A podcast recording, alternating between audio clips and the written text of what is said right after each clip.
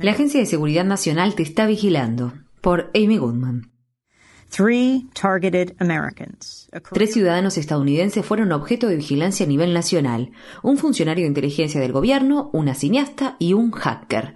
Ninguno de ellos fue acusado de haber cometido algún delito, sin embargo, fueron rastreados, vigilados, detenidos, en algunos casos a punta de pistola, e interrogados sin tener acceso a un abogado. Todos ellos están decididos a enfrentarse a los crecientes ataques del gobierno contra quienes se oponen a sus políticas. The intelligence official, William El funcionario de inteligencia, William Binney, trabajó durante más de 40 años en la Agencia de Seguridad Nacional, NSA por sus siglas en inglés, el organismo de espionaje estadounidense que hace parecer pequeña a la CIA. Era director técnico del Grupo de Información de Análisis Geopolítico y Militar Mundial. Describió su función de la siguiente manera. Era director técnico de ese grupo que básicamente vigilaba el mundo. Observábamos todos los problemas técnicos que surgían y determinábamos cómo podíamos resolver la recopilación y el análisis de información sobre asuntos militares y de geopolítica en cada país del mundo. Era un gran problema técnico a resolver y uno de los mayores problemas que pensamos que teníamos era vigilar Internet y todas las comunicaciones que crecían vertiginosamente en el mundo y nuestra capacidad para manejar eso fue disminuyendo con el tiempo. Entonces yo lo describí como nuestra incapacidad de mantenernos al día con la rapidez en que se daban los cambios. En la década de los 90, la NSA desarrolló un amplio sistema de escuchas telefónicas cuyo nombre en clave era ThinThread y que, según afirma Binney, respetaba la protección de la privacidad de los ciudadanos estadounidenses consagrada en la Constitución. Binney me comentó.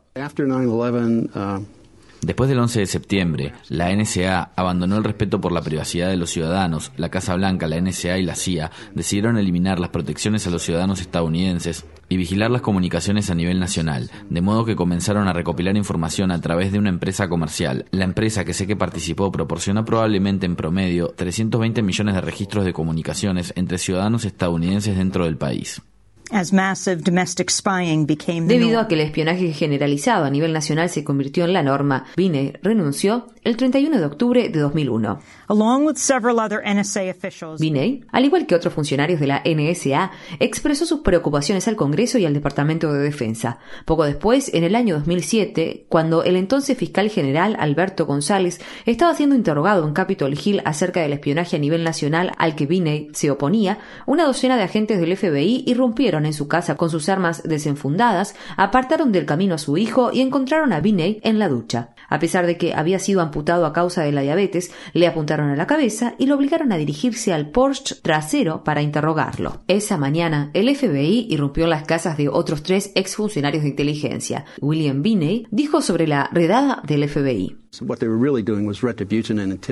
Lo que realmente estaban haciendo era utilizar el castigo y la intimidación para evitar que fuéramos al Comité Judicial del Senado a decirles, esto es lo que González omitió contarles. En realidad, ese era su objetivo. Binney nunca fue acusado de ningún delito. La cineasta Laura Poitras es una documentalista nominada a los premios Oscar. Sus más recientes documentales son My Country, My Country, que trata de la ocupación de Estados Unidos en Irak, y The Oath, documental que filmó en Yemen. Desde 2006, Poitras ha sido detenida e interrogada en aeropuertos al menos 40 veces. Le han confiscado su computadora y sus cuadernos de notas y presuntamente los copiaron sin autorización judicial. La última vez, el 5 de abril, intentó tomar notas durante su detención, pero los agentes le dijeron que dejara de hacerlo por considerar que el bolígrafo podía ser utilizado como arma. Poitras me dijo. Dijeron que la lapicera podía ser un arma peligrosa, que la lapicera representaba una amenaza para ellos. Yo estaba rodeada de agentes de frontera que llevaban armas y al sacar una lapicera la encuentran amenazante. Siento que no puedo hablar del trabajo que hago ni en mi propia casa, tampoco en mi lugar de trabajo, ni por teléfono, y a veces ni siquiera en mi propio país. De modo que el efecto intimidante es muy grande.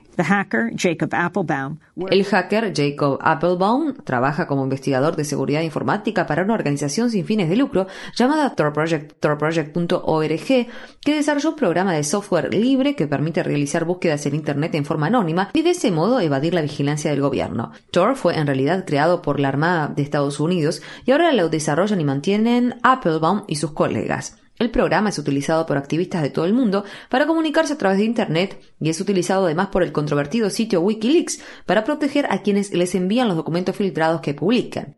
Applebaum trabajó como voluntario para Wikileaks, lo que provocó una fuerte vigilancia del gobierno de Estados Unidos sobre él. Applebaum habló en lugar de Julian Assange, el fundador de Wikileaks, en una conferencia denominada Hackers en el planeta Tierra, Hope, ya que se temía que Assange fuera arrestado. Applebaum comenzó su charla diciendo Hola a todos mis amigos y admiradores que me siguen a través de las operaciones de vigilancia nacional e internacional. Estoy aquí hoy porque creo que podemos hacer un mundo mejor. Lamentablemente, Julian no puede venir porque no vivimos en ese mundo mejor. Jacob Applebaum, Jacob Applebaum también fue detenido al menos una docena de veces en aeropuertos.